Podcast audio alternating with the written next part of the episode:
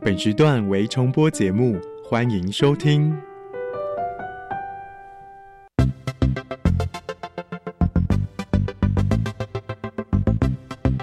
新科技大未来，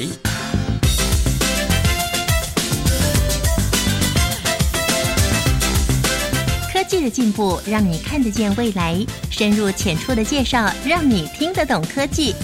欢迎收听由谢若楠制作、吴宜佳主持的《新科技大未来》。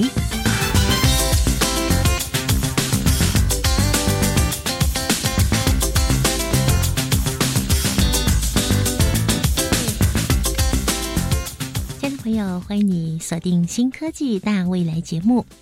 科技的进步改变了人类许多的生活方式，大家最期待的是提升生活品质。促进身心健康，而就在上个月九月二十九号是世界心脏病日，这个月十月二十九号是世界中风日。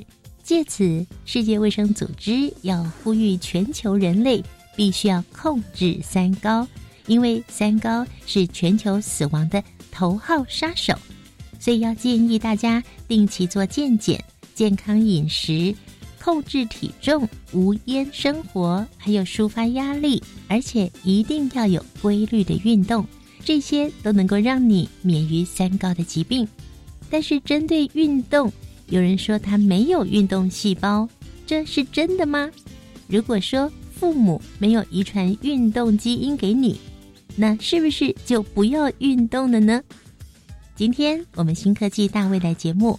所要介绍的高低有氧运动表现小鼠平台，是由国立体育大学研究团队成功建制的台湾唯一利用高低有氧运动能力的小鼠平台。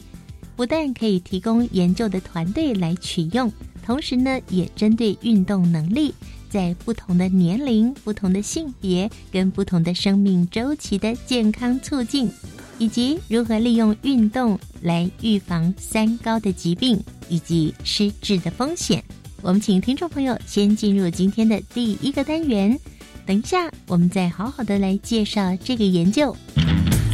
创意嗨一点，哇哦！你平时有运动的习惯吗？还是说光是上班就让你把体力耗光，所以只能用保健食品来做营养补充呢？大家好，欢迎来到创意嗨一点单元。今天要为各位介绍的研究叫做“天生高低有氧运动表现小鼠平台”。这到底是什么呢？首先，我们需要先知道运动对人体的重要性。今天我们邀请了辅仁大学体育学系何建章助理教授来与我们分享运动对人体的重要性。好，各位听众，大家好，我是辅仁大学体育学系何建章助理教授，也是兼副主任，专长主要是在健康促进、体适能检测、评估。一般来说，我们人类就是属于动物嘛，那跟植物不同，我们人类就是一定要动。运动为什么对我们人类这么的重要？其实我用一个最简单的一个例子，从肥胖的角度啦，嗯，基本上我们人体本身就是一个有一个平衡机制的机器。一般来讲，我们每天可能会透过饮食摄取，会摄取非常多的一些热量，而这些热量呢，除了我们基本的身体功能去代谢、去消耗它之外，一定会有额外多余的一些热量、能量的产生。如果说今天我们没有透过一些平衡的机制，把这些能量、热量去消耗光，那其实它很容易就在我们身体内会有一些呃脂肪，会造成我们脂肪细胞的堆积而。造成肥胖，甚至会引起一些慢性病。所以，其实我们单单单从呃运动的角度来讲，其实它很简单，就是为维持我们身体内的一些平衡机制。刚刚所讲的能量的平衡，然后例如像血糖的平衡，因为它会跟糖尿病会有关，血糖代谢会有关。根据我们在二零一二年国体大魏佩文老师他们其实有透过大数据分析哈，其实他们发现说国人啊，其实基本上假设你哦每天运动十五分钟，一个礼拜只要打九十分钟，可以有效的去降低百分之十四的一个死亡的风险。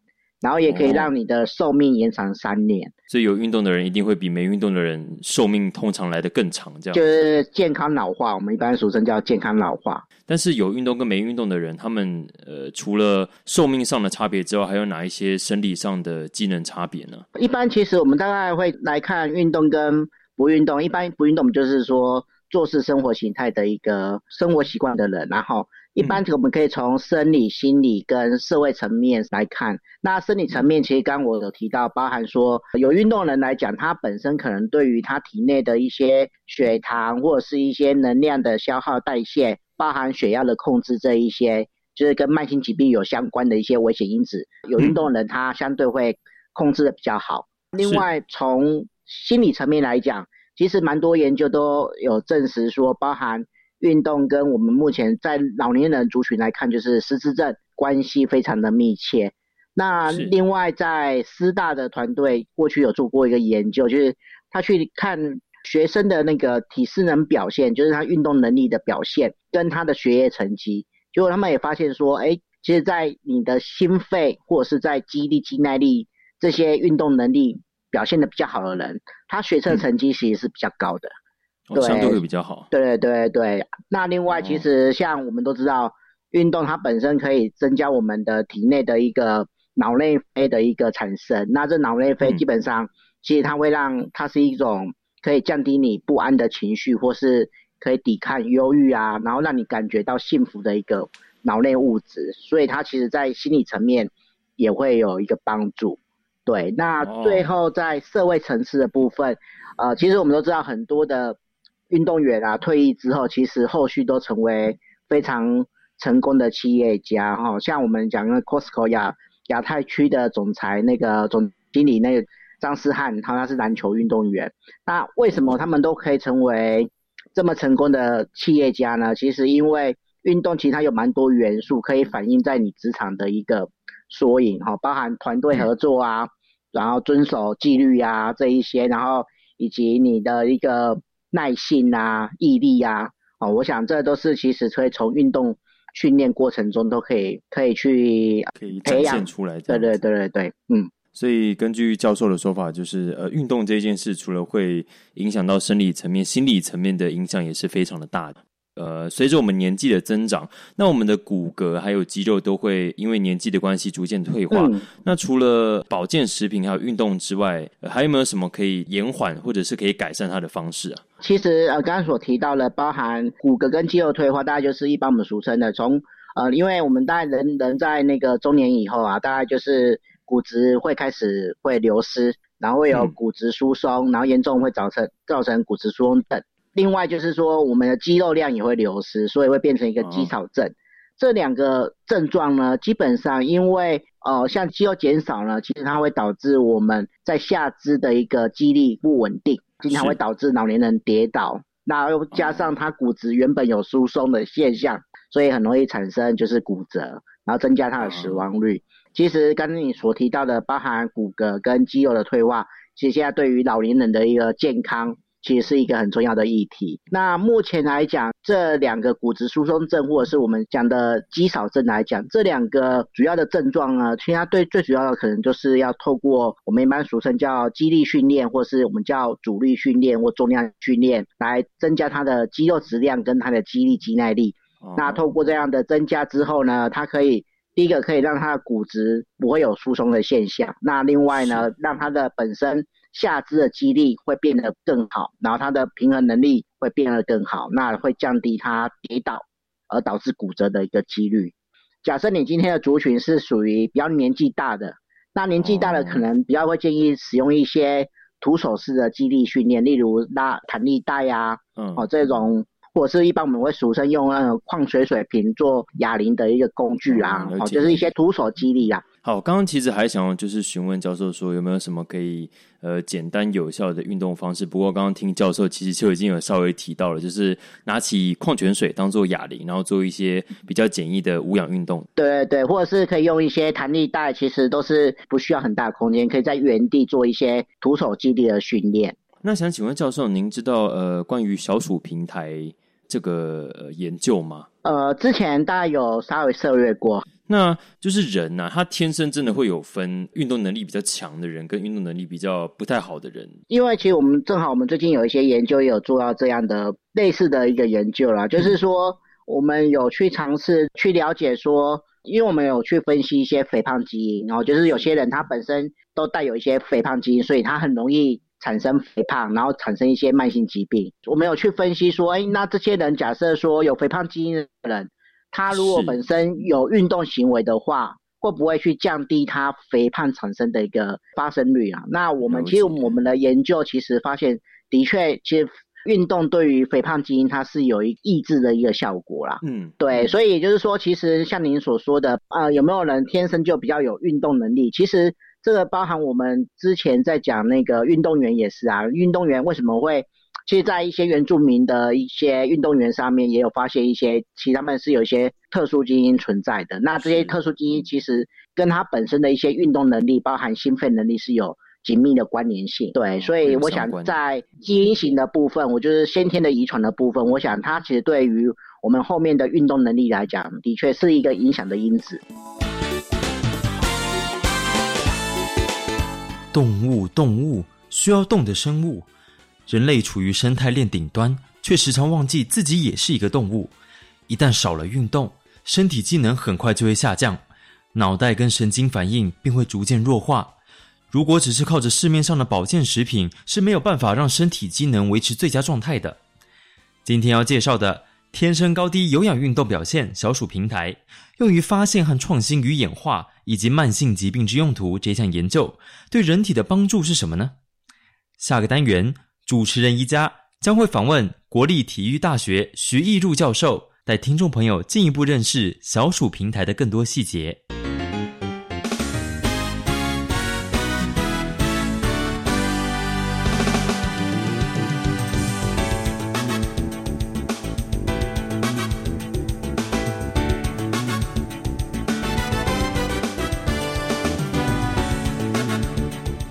今天的新科技大未来节目呢，宜家邀请到的在二零一八未来科技展中获得了未来科技奖的高低有氧运动表现小鼠平台，用于发现和创新于演化以及慢性疾病之用途的这一项研究，我们邀请到研发单位国立体育大学的助理教授徐义入博士。您好。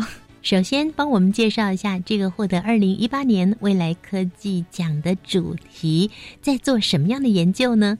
主要我们希望透过这个平台筛选出天生运动能力高以及低的老鼠。那我们会发现说，诶，为什么有些人运动世家，那他运动的能力就是特别好？那是不是他原本遗传上有扮演的重要的角色？徐老师，你们这次的研究啊，这中间用小鼠平台代表什么样的意义呢？我们希望是说，我们把高有氧运动能力的老鼠跟低有氧运动能力的老鼠个别成为一个品系，那它就会成为一个呃品系的平台，让呃不管是想要做这个医科生物科技的研究，或是不同议题的研究的老师，可以取用这个平台的老鼠。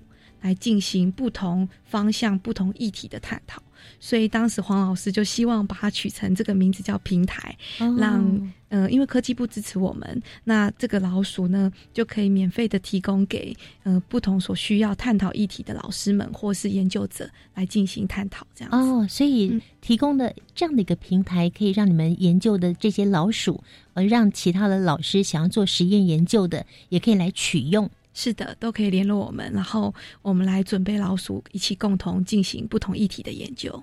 嗯，那现在已经开始有其他学校的老师来取用你们这个平台上的老鼠了吗？对，有老师是用取用我们的这个天生运动能力老鼠的平台进行眼睛、眼睛一些小血管的。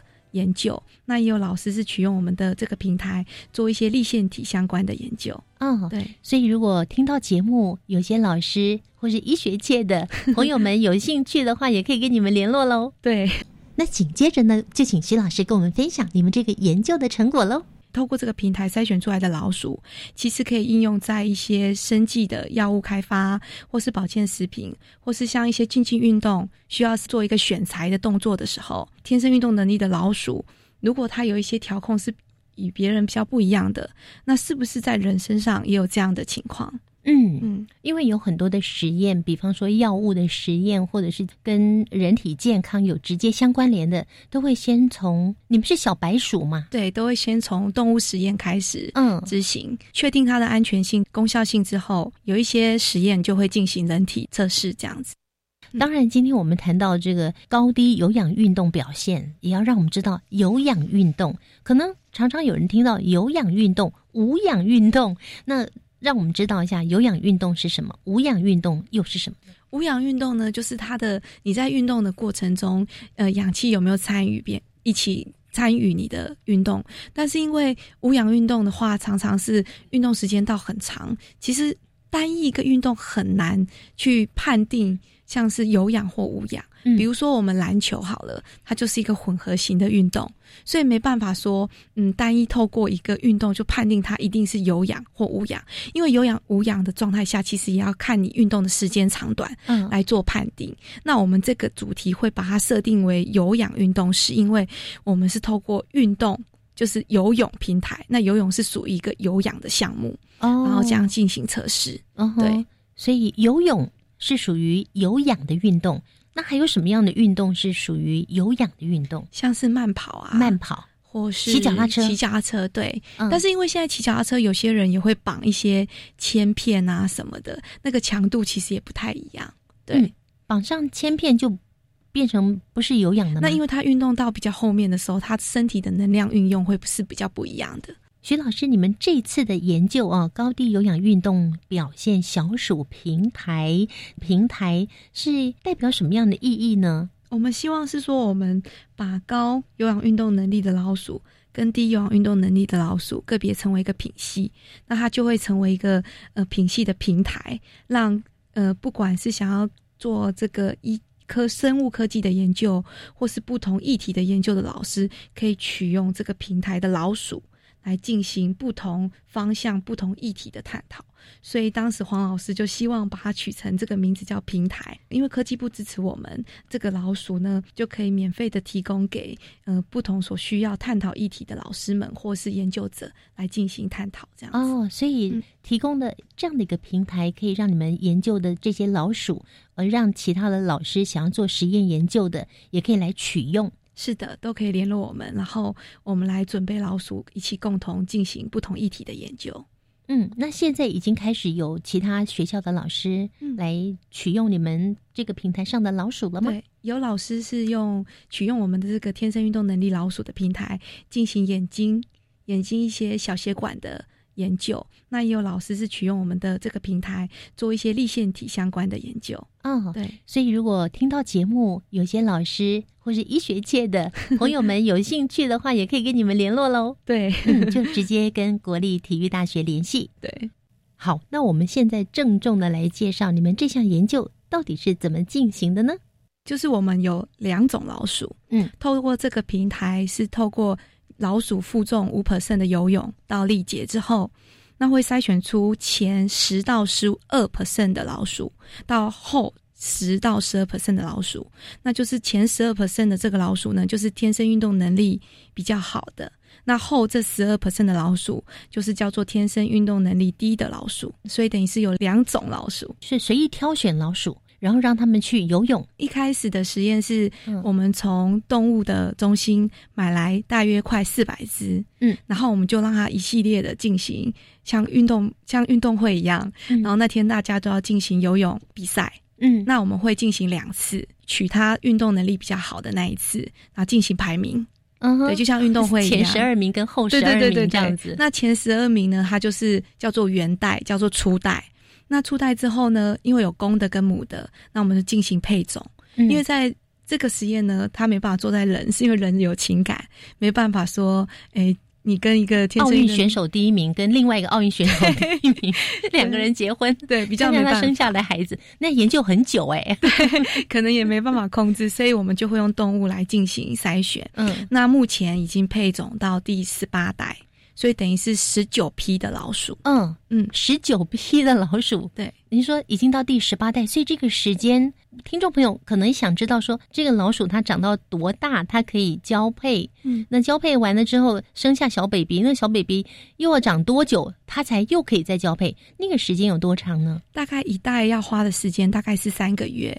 比如说现在我们运动会比赛完了，嗯，然后就会有第一名的公鼠跟第一名的母鼠，嗯，那就会进行交配。那交配之后大约三周左右。小 baby 会生出来，嗯，那小 baby 生出来之后，大约三周才可以离开母亲，自行的生长跟吃饲料。所以离乳之后大概是三周，那必须要到成熟，我们才让它进行运动的测试。所以大概整个下来大概一个半月到两个月才可以进行就是运动的测试完，然后筛选出来之后，就会有又有下一批的强跟弱，嗯，那我们又再进行配种。那这个强跟弱的老鼠就可以进行像一些，嗯，我们我们探讨到的一些慢性疾病啊，嗯，或是保健食品的研究，这样相关的研究，我们等一下继续，请你帮我们做分享。我们现在很好奇，就是你们的实验室就一堆老鼠在那边做运动吗？是的，我们平常每一次。一代在做测试的时候，大概全体都要总动员，大概会有十到十二位的学生以及老师们一起做筛选。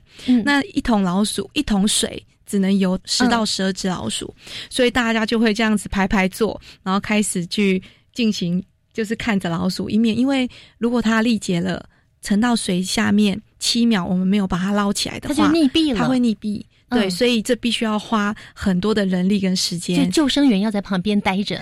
对的，所以我们整个实验室就会整体总动员的。就是停下其他的实验，一周的时间进行这个筛选，这样子。所以这个老鼠，当它要去游泳的时候，它要游多远啊？那个距离有多远呢？嗯，它是没有距离的，它没有距离，一个桶子像垃圾桶一样，然后它会在里面游泳。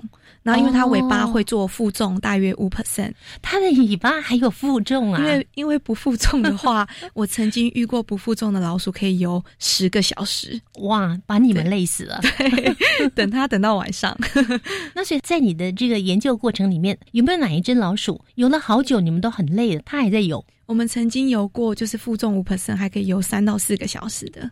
好强啊！有些像我们有时候会觉得说啊，它可能在上面飘，呃，没有运动，那我们就会提醒它，会用那个杆子刺激它，刺激它一下。可是那一只老鼠就是可以游很久，大概拼命的游，拼命的游。每一批大概会有两三只，就是拼命的游，但是都可以游两到三个小时以上。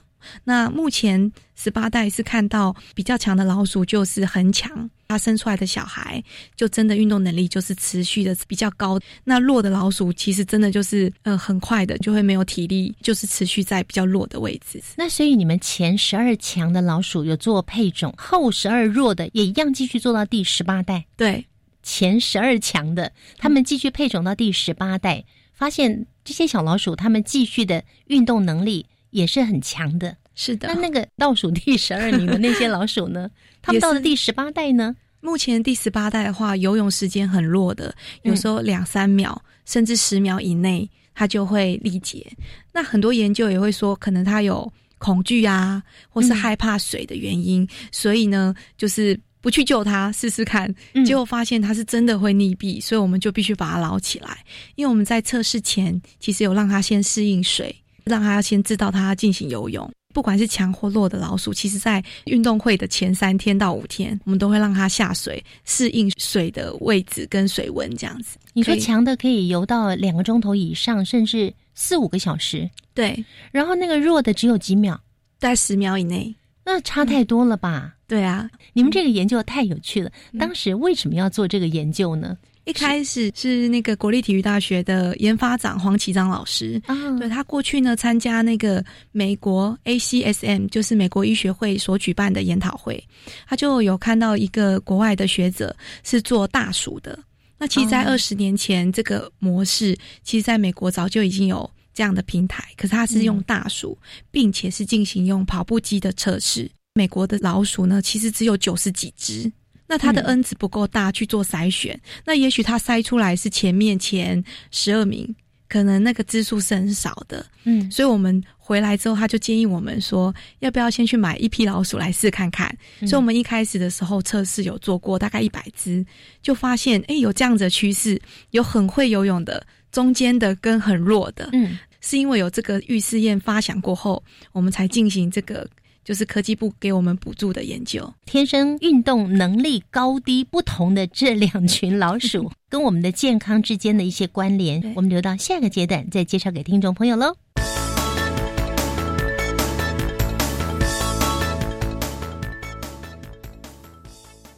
生活中有好多秘密，小朋友们，你都知道答案吗？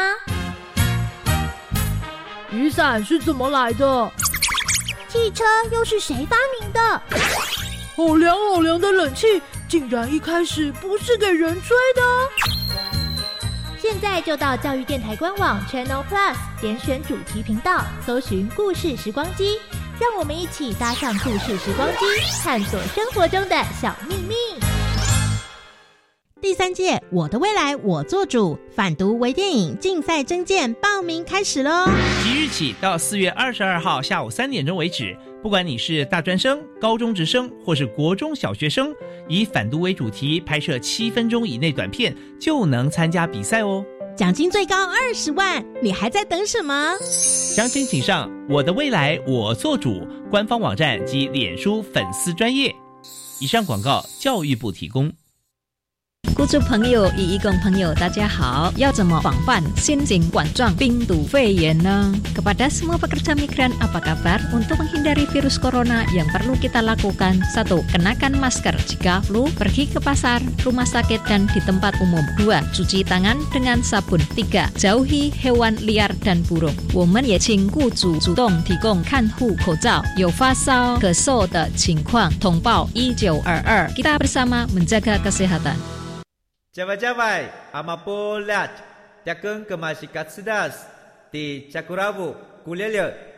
大家好，我是来自台东的胡代明，这里是教育电台。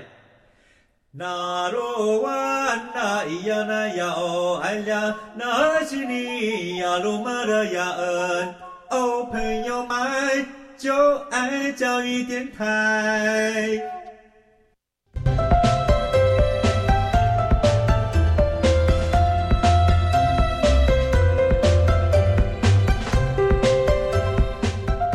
亲爱的朋友，你现在正在收听的是教育广播电台，每个星期三的上午十一点零五分进行到十二点钟，由谢若楠制作、吴怡佳主持的《新科技大未来》节目。在科技部多年的支持之下呢，国立体育大学研究团队成功的建制了高低运动能力不同世代的小鼠，这是目前台湾唯一利用高低有氧运动能力小鼠平台。可以应用在运动能力在演化上的变化情形，也可以研究运动能力在不同性别跟不同生命周期的健康促进，以及慢性疾病形成等各种不同的课题。我们今天呢，也把。研究团队里，国立体育大学徐义入助理教授也是这次研究的设计者，邀请到节目中来。那我们接下来呢，请徐老师来帮我们介绍，像这样的研究呢，其实经过了小老鼠第十八代，这个时间。三年半吧，我们是从一百零四年的十一月左右开始，嗯，所以到现在应该接近四年了。在这么多的时间下来，你们看到这些老鼠它的表现，你们之前应该也有设计一下做的这些设计，也包括上一个阶段有讲到的，要探讨它的运动能力跟天生的基因是有什么关联，还有如果是用在各种不同疾病。尤其是代谢疾病，因为现在我们台湾十大死因之一的第一名，好像还是癌症，对，第二名是心血管疾病。那另外还有，比方说女性除了讲究体态之外，也更需要健康。对，我们在女性的这个议题呢，其实已经发表两篇的国际期刊。那第一篇呢是针对。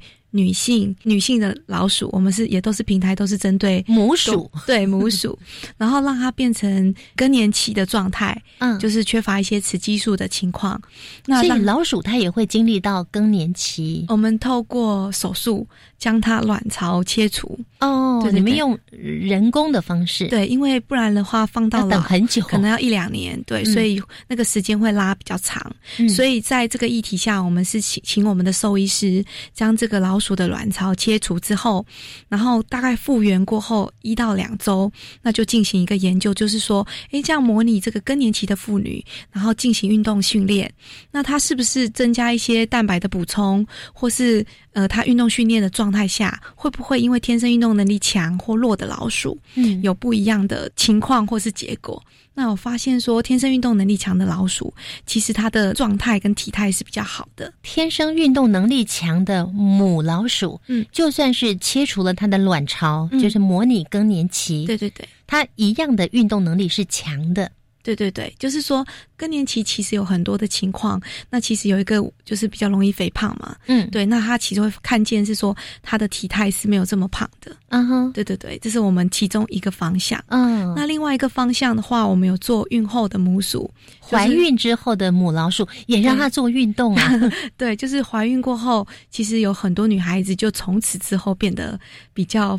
无态一点，对，就是一人吃两人补啊，都吃的特别营养特别多呀。我我的同事胖了二十五公斤呢，哇，这样应该就会影响到她产后一些复原的状态。对，他说到现在，他身体上还有十五公斤的肉没有甩掉，那十五公斤可能都会是脂肪比较多。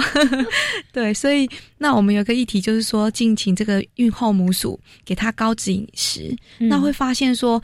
嗯，我们有做一批是没有运动的，一批是有运动的。嗯，那发现是天生运动能力的强老鼠，它吃了高脂饮食过后，它在体态上一样还是比较瘦，那它脂肪的囤积也会比较少。哦，那运动能力低的老鼠呢，一样都没有运动，可是它的脂肪囤积、重量等等都是高于天生运动能力强的老鼠。哦。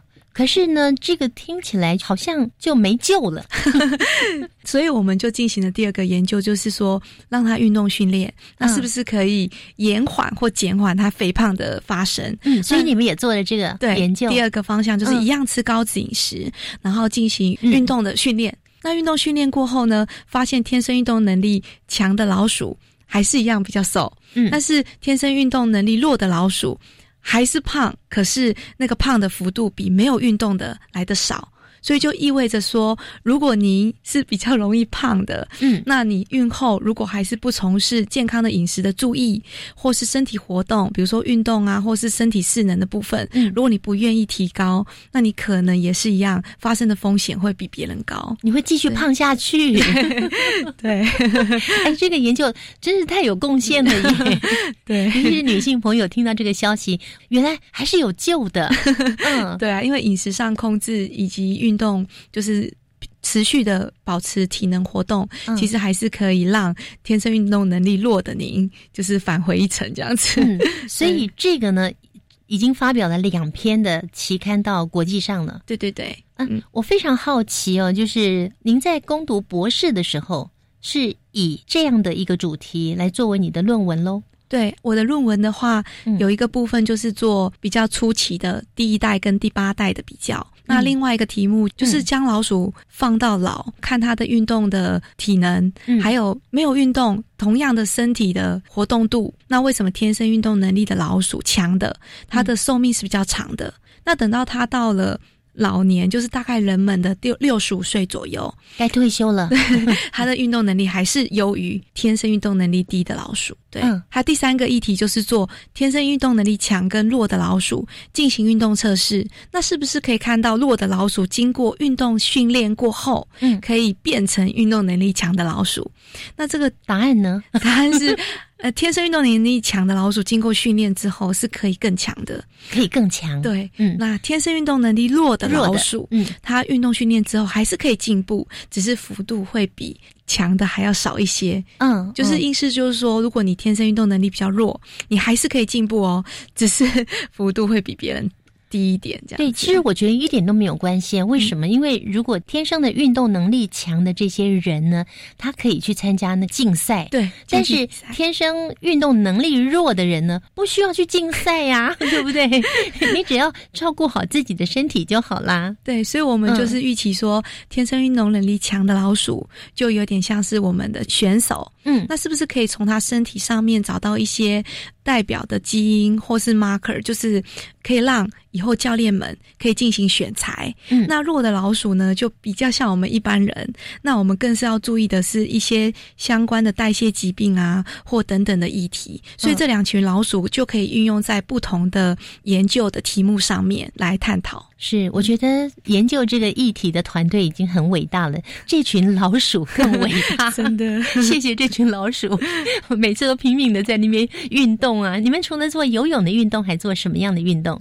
这个平台的话是只有进行游泳的游泳，然后还有负重，对他身体体重的百分之五趴。对，那我们实验室其实有许多的平台，像是我们也有攀爬的，像爬楼梯的，有点像攀岩一样这种运动训练。然后我们也有呃，像最近很红的叫做高强度间歇运动这一种训练模式。那我们也有跑步机，嗯，然后我们有抓力的训练你前肢力量的这种肌力的训练。对，怎么让老鼠可以训练前肢？我们有一个抓力机，那其实可以让它就是用手的幅度让它抓住那个杆子，那其实就可以透过这样子抓的力量来训练它前肢的抓力。那当然甩一次也可以知道它这样抓一次大概是几克的重量这样。嗯，哎，我觉得我们台湾。很棒的那个动画的创作者，可以到你们实验室去一下，可以跟你们合作，把你们做成一个微电影啊！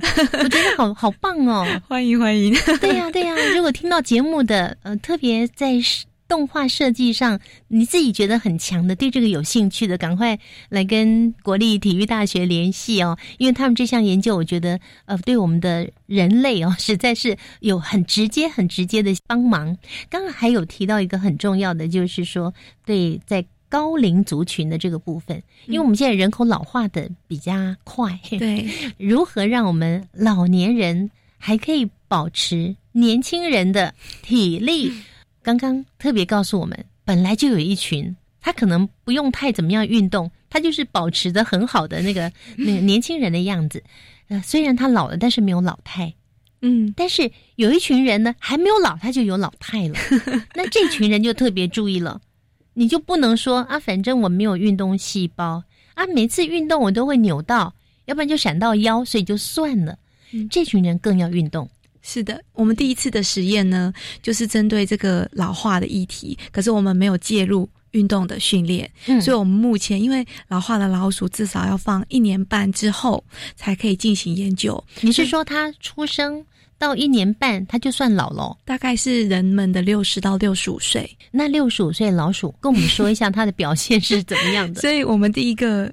开始没有做训练的那一批老鼠，只有天生运动能力高跟低，就发现天生运动能力高的老鼠，其实寿命是真的比弱的老鼠还要长。那不只是在寿命上，在体能表现及体重，就是我们最在乎的体重、体脂肪的部分，弱的老鼠都是比强的老鼠还要多的体脂肪跟体重，多很多吗？呃，在老鼠身上是有看到差异，显著的差异，统计上很显著的差异。对对对，但是因为这是第一批老鼠，那第二批老鼠的话，就是要进行这个运动介入的部分。那运动介入的部分，老鼠还在进行中，因为我们总共做了四年左右，那老鼠必须一年半才可以进行实验。嗯，对，所以目前还在等，可能呢。过个半年就会进行这一类的研究，这样子啊。所以这些年纪大的老鼠还没有开始给他们做设计的运动。对，那你们预计给他做什么运动呢？我们可能会去看一些有氧的组别，比如说像很多银发族都会到呃。操场啊，或公园走走路，这种比较没有重量的训练，跟另外一组我们可能会去设计有重量训练的这一个部分。那我们也可以设计一个是有混合的，比如说他一三五跟二四六做的运动形态是不一样的，那就可以透过这个实验来更跟英法族说，那你透过怎样的运动训练可以预防像是肌少症或是肥胖的问题，或是代谢疾病的问题发生？嗯哼，对，大概是这样，是设计它是嗯肌少。症它会怎么样呢？是不是让一个人的体能就会比较衰竭？不止体能衰竭，比如说他下肢的力力量比较不足，那他就会容易跌倒。那银发族最怕的就是跌倒、摔跤。对对对，所以他如果呃，你可以克服这个肌少症，就是肌肉的流失，嗯，来延缓你肌肉流失的速率，那其实对你的生活健康是很大的帮助，这个品质就大大提升啦，对不对？如果说你因为跌倒，你就没有办法自己走路，你可能要借助行器。或是坐轮椅，或者是根本你就懒得起来了，你等于是后半辈子全部都要躺着，是的，都要别人帮你服务耶。对啊，我想这样的生活不会有人要的。是啊，因为如果可以预防肌肉的流失，你的生活品质提高，至少你想做什么可以随心就可以做什么，你想去哪里就去哪里。真的，嗯，好，那其实还有一个研究啊，是也是在你们这个研究主题里面的，也就是针对呃那种比较是。代谢疾病的嗯那一群，这个部分还有体能活动不足的相关病症的，还有女性的疾病。我们等一下呢，在一小段音乐过后，我们再请徐老师来跟我们谈谈这个部分了。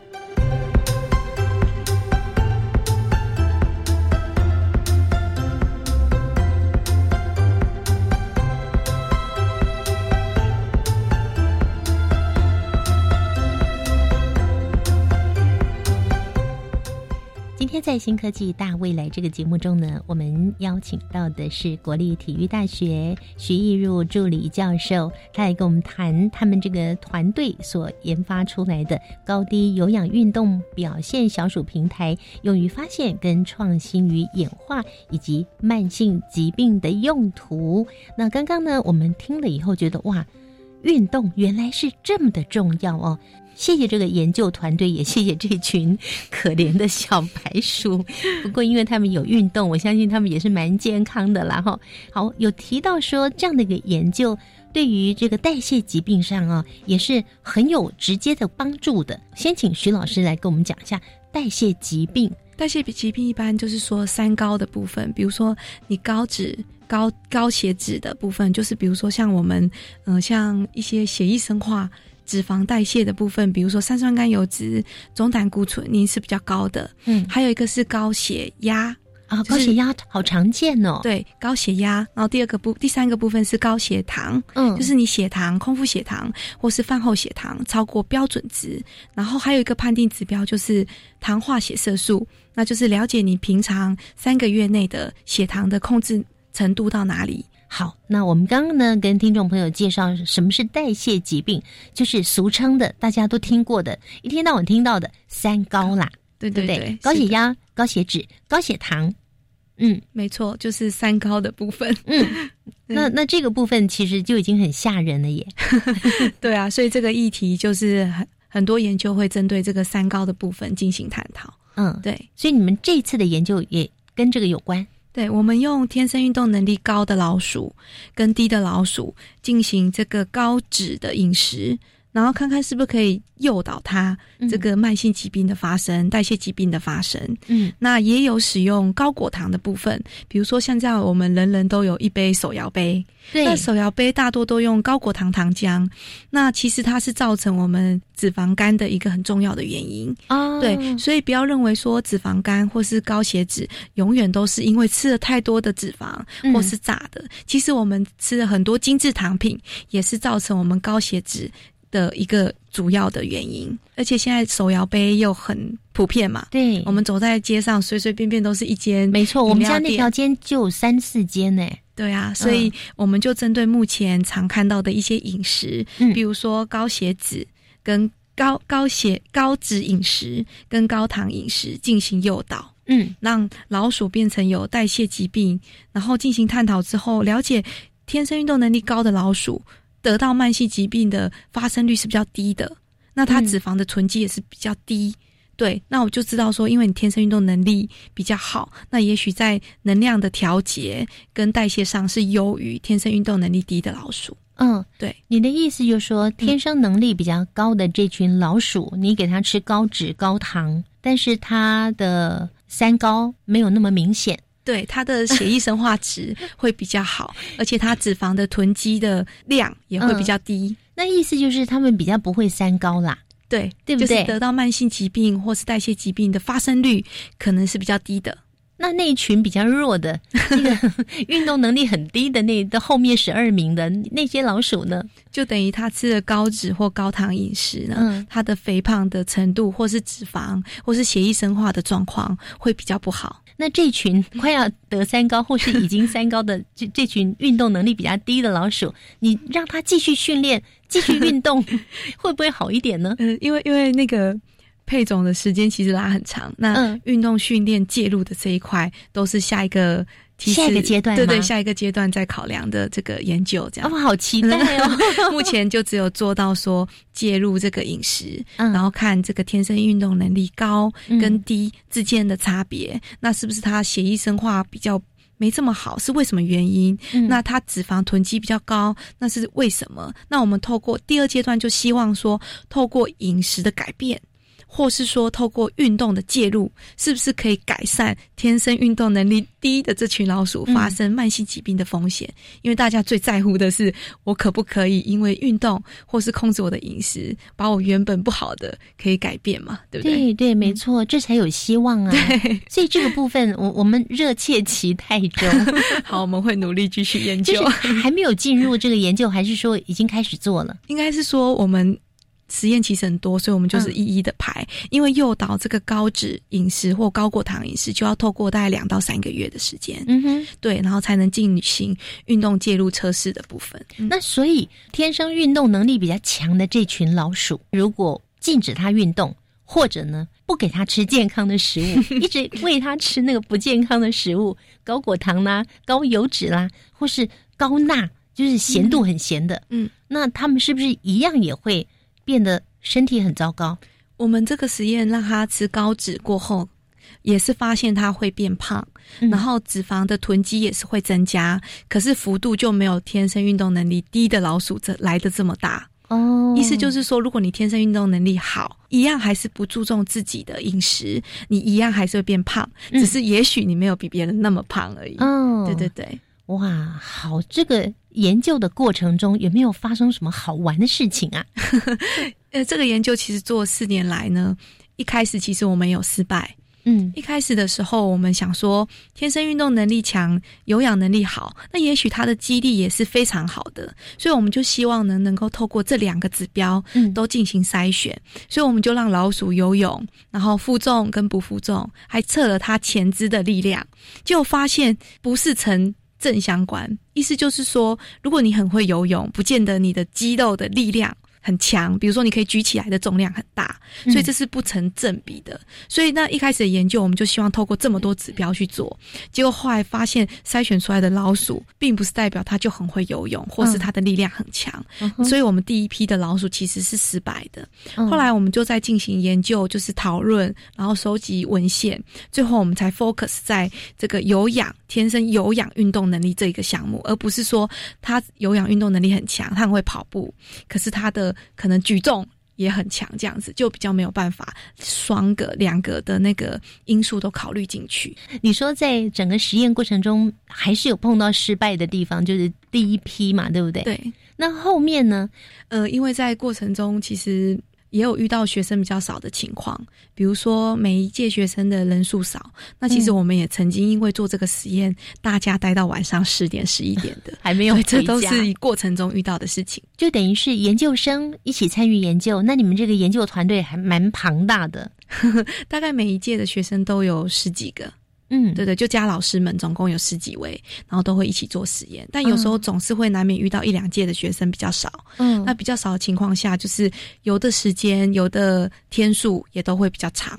对，那等于整曾经有一整个礼拜都在帮老鼠办运动会。这些学生要当救生员。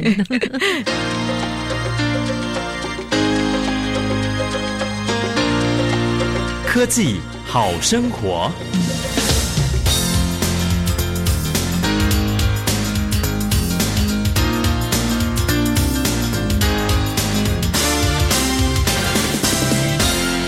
我们很想知道，说这样的一个研究哦，预期未来的发展，还有它延伸的功能，包括有哪些？因为我们这个相关的天生运动能力强弱的老鼠，那科技部其实已经补助我们，等于是我们曾经拿过三年的计划，去年又通过了三年的计划，所以我们希望透过这个研究，能够真正筛选出天生运动能力强的老鼠，变成一个品系。那弱的老鼠也可以成为一个品系，像我们高血压的老鼠有哦，买来老鼠就是高血压的，特别去买高血压的老鼠，然后也可以买来本来是糖尿病的老鼠。那我们希望这个老鼠也可以成为一个品系。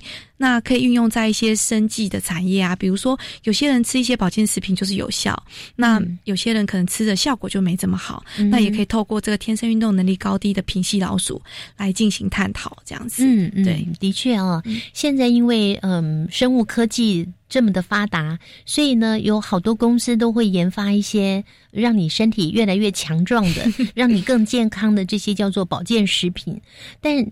听众朋友要注意，这叫做保健食品，所以它并不是来医病用的。是的，那常常有可以，对，它不能够宣称疗效。对呀，所以但但是那个疗效却是大家一传十，十传百，大家都哇，那个吃的会怎么样？所以很贵，还是给他买下去。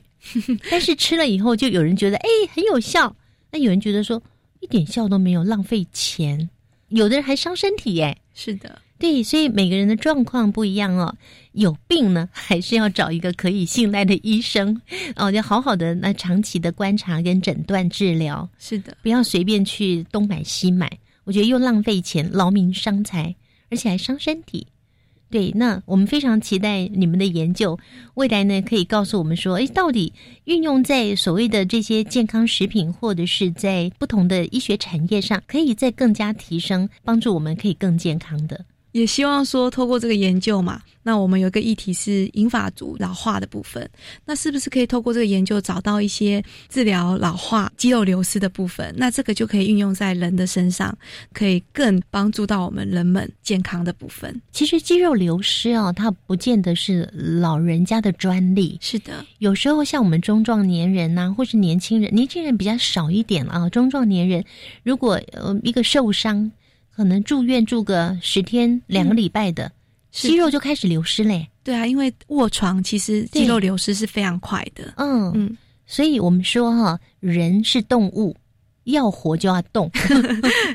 是的，不要像个沙发马铃薯一样 坐在沙发上看电视啊，只有眼睛眼眨眼睛在动啊，或者是你的遥控器拿起来动一动，这身体是要动的。对啊，因为可以看着电视，也可以动动手、甩甩手，也是一种运动。哎。